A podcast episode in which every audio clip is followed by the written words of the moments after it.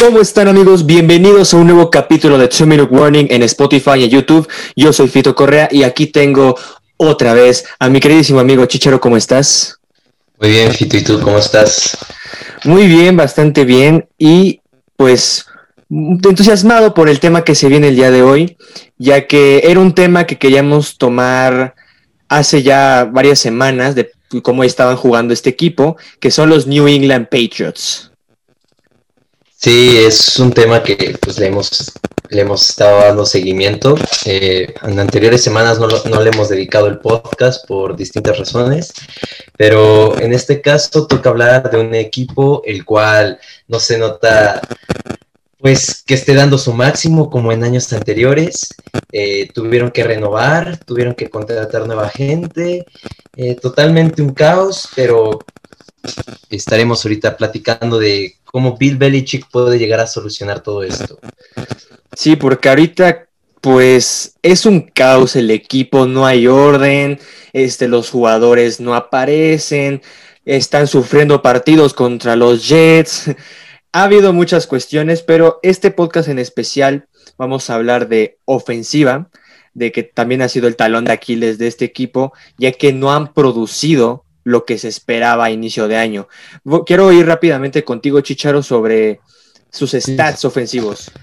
Eh, un equipo que totalmente lleva una racha perdedora de tres ganados y cinco perdidos y el punto 375. Es un equipo, pues, que no ha dado todo en su ofensiva. Cam Newton es líder pues, de yardas aéreas del equipo por 1417 eh, Dak Prescott tiene más que él y ya está lesionado. Eh, yardas por tierra, el líder es Damien Harris, el corredor 350, muy pocas para lo que llevamos de todas las semanas. Eh, yardas recibiendo está Tamer Biard eh, con 337. Lo que me sorprende aquí es que no está este Julian Edelman es el receptor favorito, bueno, de todos los fans de los Patriotas. Y en eh, lo que sí se lleva aplausos es en la defensiva, pero ahorita no estamos hablando de la defensiva. Sí, bueno, también la defensiva es que no haya sido tampoco la gran cosa. Creo que tengo entendido desde la, de los peores equipos defendiendo el, el ataque terrestre, pero estaba diciendo estadísticas, pues, que preocupan por el simple hecho de que si no han escuchado el podcast pasado, vayan a escucharlo, porque dedicamos cierta parte a Cam Newton. Estamos hablando de su estilo de juego, cómo se maneja en situaciones difíciles, etc. Y este año con los Pats, Cam Newton ha sido un asco pues tenían expectativas altas de que Cam Newton podía regresar a, esa, a esa cara de los Pats y Tom Brady. Belichick entrenó a Brady 19 años y era acoplarse a un sistema totalmente distinto. Cam Newton te maneja algo totalmente distinto y ha sido también una gran decepción y como mencionabas, tenía 1417 yardas por pase, nada productivo ha sido y también porque ni llega a 100 yardas a veces por partido, se queda en 90, etcétera. Y también tiene dos touchdowns y siete intercepciones Newton. Yo lo personal, cuando vi que firmaron a Newton, dije, ok, no me convencía mucho porque, como estaba diciendo, no se acopla mucho al sistema Belichick y lo que podría hacer Josh McDaniels, que es el coordinador ofensivo. ¿A ti te pareció bueno el movimiento de Newton a los Pats? Pues en sí el movimiento sorprendió a, mucha gente eh, porque en el mercado todavía estaba disponible Andy Dalton, un coreback que es totalmente apegado como al sistema que maneja Bill Belichick y manejaba con Tom Brady y su coordinador ofensivo Josh McDaniels, como lo comentabas, pero decidieron irse por Cam Newton. Pues a mí no me gustó tanto, pero dije, vamos a darle una chance, están renovando pues todo el personal están haciendo otro equipo y pues con una nueva cara en, el liderazgo de esa ofensiva y a mi parecer fue, no, no fue de mi agrado el que lo hayan escogido. Sí, eh, no sé, Cam Newton, yo creo que este es su último año aquí en los Pats y ahorita ya más adelante quiero tocar un tema como de draft a futuro de lo que pueden hacer en esa posición, pero sí, pienso que Newton ya no va a durar otra temporada en este equipo. Eh, corredores, pues este equipo también no lo, no lo entendemos. De comentaste a Damon Harris, que es el líder corredor del equipo, con 350 yardas. Y adivinen quién es el segundo. Pues ah, exacto, Cam Newton, con 314. Y es el que tiene más touchdowns vía terrestre, con 8. Y de ahí está Rex Burhead, que tampoco ha jugado mucho, Sonny Michel, etcétera, etcétera. Tampoco han planteado un buen ataque terrestre. Y en receptores, creo que ese es el tema que más me preocupa ofensivamente, porque en sí un equipo no necesariamente requiere de estrellas cuando puedes saber utilizarlas, pues tal vez no sean de alto renombre, pero los puedes acoplar bien. Y este equipo ni tiene estrellas, ni jugadores que pueden desarrollar tampoco lo hacen. Y este equipo, ningún receptor ha pasado las 400 yardas recibiendo.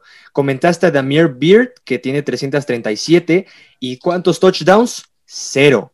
Julian Edelman, 315 yardas. Consigue 15 yardas por, por catch. ¿Y sabes cuántos touchdowns tiene? Cero. Cero. Y vamos con Jacoby Myers, que fue un jugador que destacó mucho esta última semana contra los Jets. 294 yardas. ¿Sabes cuántos touchdowns? Cero.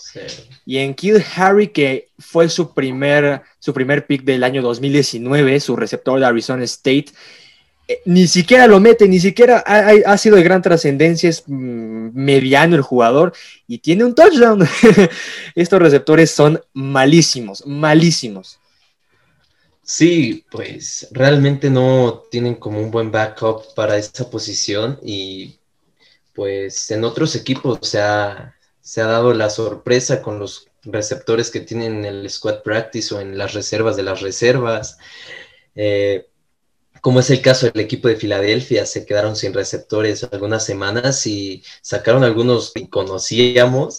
Travis Fulham. Ahorita están Travis Fulham. Ahorita es pues favorito y eh, como uno de los sleepers esta semana para el fantasy. Y otros, otro equipo que también, y aparte tiene mucho que ver, es, es Tampa Bay, que con las lesiones de Chris Godwin, si a veces jugaba o no jugaba, también en la lesión de Mike Evans, si regresaba o no regresaba.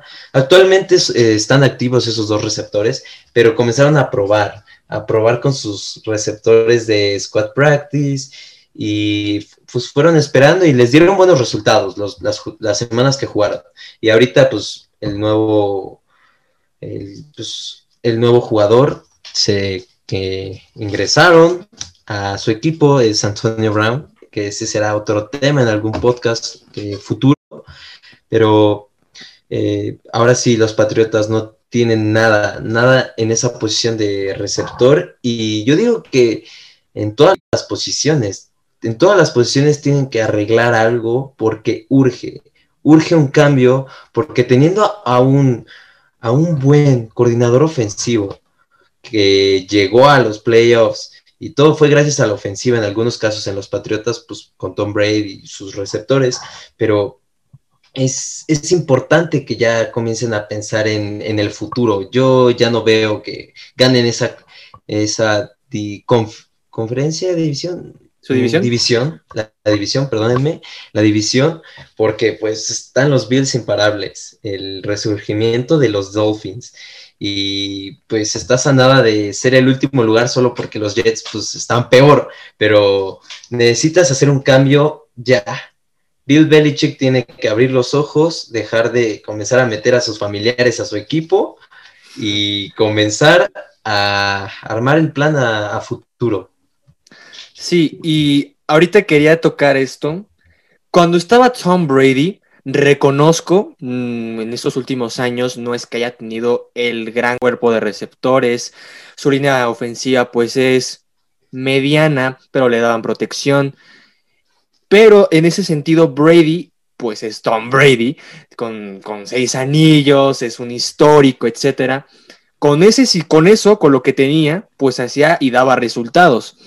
Y Tom Brady en su, historia nunca jugó con los mejores receptores.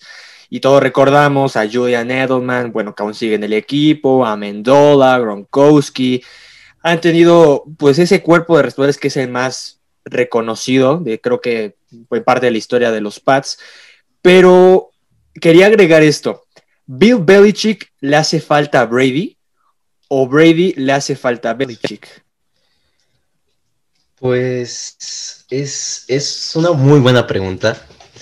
En este caso, ah, no sé a quién, quién se necesita más, porque si logras observar a Brady en los partidos de los Bucaneros cuando no le sale nada, es así de, oye, tranquilo, porque azota, hay videos en los que azota su casco, regaña su línea ofensiva, pero pues es algo de, pues, de que te acostumbraste a tener una muy buena línea y ahorita estás en, tienes una línea pues más o menos decente, pero no te protege como coreback, pero yo digo que Bill Belichick sí necesita a Brady. O sea, teniendo los receptores que tiene ahorita, eh, Brady eh, podría hacer magia todavía, o sea, pero yo no los vendría como contendientes para Super Bowl o playoffs, darían pelea nada más, pero Bill Belichick necesita a Tom Brady. Sí, ahí sí, totalmente de acuerdo. ¿Y por qué estaba tocando este tema de si Brady necesita Belichick o Belichick de Brady? Es porque ha sido un tema de, pues de, rendimiento de Brady, que ya que se fue de los Pats, también el rendimiento que pues ha, ha dado Belichick con Cam Newton. Y pues el que podríamos, decir que es el que ha hecho más, pues es Brady, sin tener la mente maestra de Belichick. Tiene al mejor cuerpo de receptores en toda su carrera y en toda su historia. Este ha sido su mejor cuerpo de receptores. Mike Evans, Chris Godwin, regresó Gronkowski, agrégale a los corredores, Leonard Fournette y Ronald Jones, y también tienen a LeSean McCoy. Agregaron hace unas semanas Antonio Brown. Oye, pues qué equipazo. Y le han tratado de dar pues protección a Brady para que pueda hacer lo que se le plazca. Mientras que Belichick también con lo que tiene simplemente no convence y también es una problemática, una problemática de no tienes buenos receptores y un buen coreback que sepa usar a esos receptores, pues ¿qué, ¿qué, es lo que le hace falta a este equipo? Yo lo personal pensaría que lo que les hace falta es un buen receptor y cambiar a Newton de una vez por todas. Sí. Sí, como lo comentas, Fito, cambiar a Newton porque Newton hasta en las Panteras no, no lanzaba mucho. Y el plan de juego de George McDaniels es lanzar y lanzar y lanzar.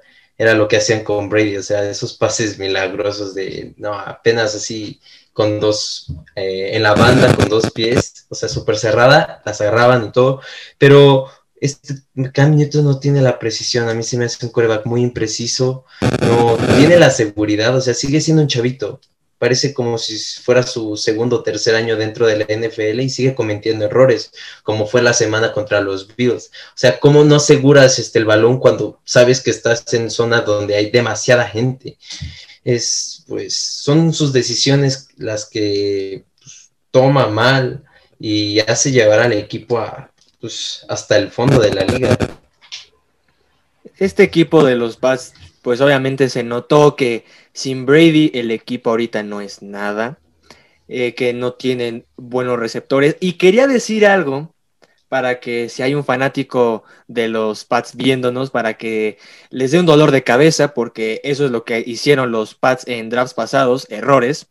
Han tenido oportunidad, porque estamos comentando receptores, que es como el talón de Aquiles ofensivo de este equipo, han tenido la oportunidad, ojo, 2019, draft del 2019. Ellos tuvieron el último pick de primera ronda, se fueron por Enkil Harry, de Arizona State, que ok, vamos a ver qué tal lo hace el chavo, estuvo bastante semana lesionado por, por una lesión del tobillo, y tampoco es que ha destacado y ni siquiera lo meten, pues no ha hecho nada. ¿Y saben a quién pudieron haber agarrado en ese draft 2019 receptores? AJ Brown, que ahorita es jugadorazo de los Titans y tenía la oportunidad de hacerlo, se fue en ronda 2. Y también es el mismo caso con DK Metcalf, que tuvieron la oportunidad de agarrarlo en esa posición del draft y no lo hicieron, se fueron por Harry. Ahí ya van dos. Y en este reciente draft yo no sé qué, les vino a la cabeza a los, a los Pats, que se les hizo gran idea intercambiar su primera ronda a los Packers para que los Packers pudieran draftar a Jordan Love. y agarran a puro defensivo.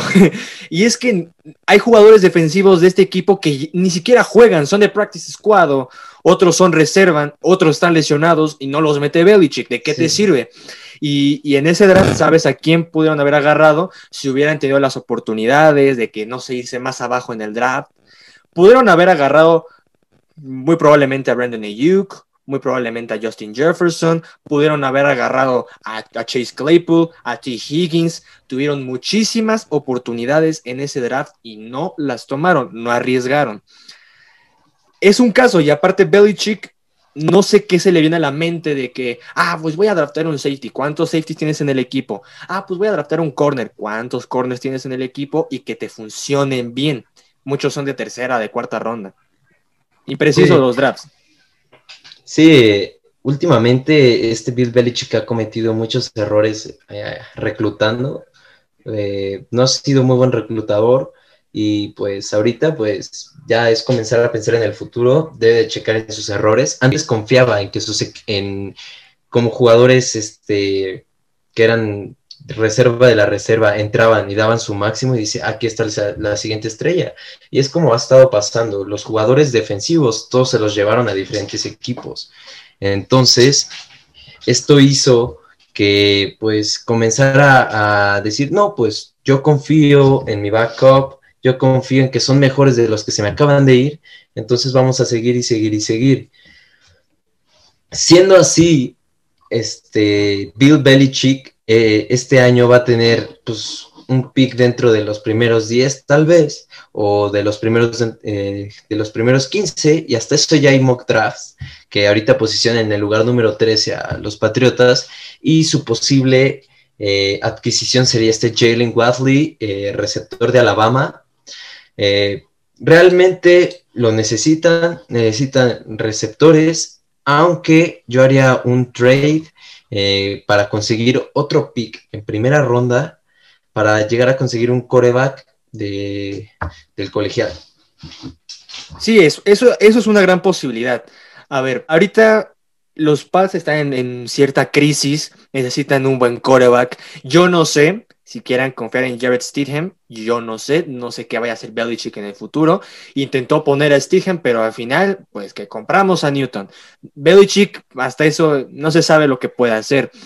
En sí, esas dos posiciones son las que más hacen falta en el equipo, porque si agregas un buen receptor, pues bueno, el coreback que tengas tendrá buen armamento, tienes a Edelman, tienes a Jacoby Meyers, que está jugando bien, puede ser buen tercero, o si tienes a un coreback que he escuchado, que la verdad dudo que pase, pues la posibilidad de que vayan por Justin Fields. Yo no pienso que se dé el caso. Justin Fields lo ven como los se ve como top 5 de este draft que viene, que veían posibilidad de que tal vez draften a un buen coreback, pero es difícil cuando estás en el top 13 y tienes esas inconsistencias en esas dos posiciones, es difícil que hay buenos, hay vienen buenos corebacks en este draft que viene y tienen, hay buenos receptores que llaman la atención, bueno, vete por el receptor. Ya veremos qué puede hacer Belichick en, en el futuro y en el draft. Sí, y como comentas, este, tal vez el posible eh, adquisición de este Justin Fields, pero la otra vez que estuve escuchando varios programas de la NFL, dicen que Ohio eh, da muy buenos corebacks, pero los corebacks empeoran en la NFL.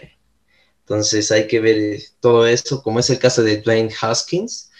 Eh, inició con esta temporada con los Redskins y terminó siendo banqueado por Josh Allen. Y ahorita Josh Allen lastimado, entra Alex Smith y lo hizo bien.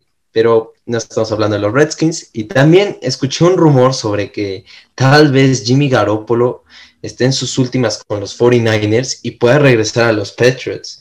Entonces es algo, pues, todavía incógnito, no se sabe. Y pues el único que sabe aquí sería Bill Belichick eh, para ir pensando en la siguiente temporada. Sí, hay posibles trades que pueden hacer. Que a ver, no se, no se cierra tanto el mercado en agencia libre de corebacks, hay posibles. Puedes tener la oportunidad de agarrar a Andy Dalton, tienes a Derek Carr, a Marcus Mariota, hay buenos corebacks que pueden entrar a agencia libre y tal vez la primera oportunidad que tengan, al mejor coreback disponible lo agarra los, los Pats y aseguran receptor en, draft. Ya veremos qué pueden hacer los Pats. Este año, olvídense de que van a hacer algo. Están en, vamos para arriba y luego para abajo, pero este año ha sido tremendamente malo. Ya no esperen mucho, van a, van a estar en contienda tanto Buffalo Bills como Miami Dolphins. Y hay, hay que ver, a ver, este equipo no es malo, pero este año en particular les afectó mucho que haya jugadores que no hayan decidido jugar este año, como Donta Hightower, que decidió no jugar, Stephen Gilmore, pues que fue tu jugador defensivo del año el año pasado, pues ya ni te juega tan bien, ya cualquiera lo puede hacer papilla. Y en ofensiva, obviamente te afectó el cambio, obviamente se vio que sin Tom Brady el equipo es distinto, se nota los receptores, tu línea ofensiva pues va en poco a poco, es una línea ofensiva que está mezclando veteranía y juventud, que puede ser interesante, pero ya veremos qué pueden hacer en el futuro los Pats y este fue el capítulo de día de hoy. Espero que les haya gustado. Gracias por sintonizarnos. Escúchenos en Spotify, en YouTube. Y pues, Chicharo, ¿quieres despedirte de nuestra gente? Sí, eh, pues un saludo a todos los fans de los Patriotas. No se preocupen si deciden cambiar de equipo, pueden hacerlo, pero pues, ya sabemos de dónde son, ¿no?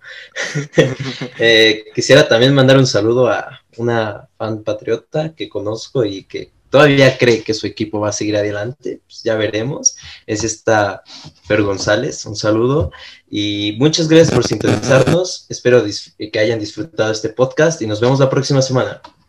Claro que sí, yo también quiero mandar un fuerte saludo a mi amigo Carlos Belmont. Mi querido Carlos, te mando un saludo y pues tenías que ser patriota, mi chavo, pero así están las cosas. Nos vemos en el próximo capítulo de Two Minute Warning. Villamelones. Saludos. Villamelones, saludos.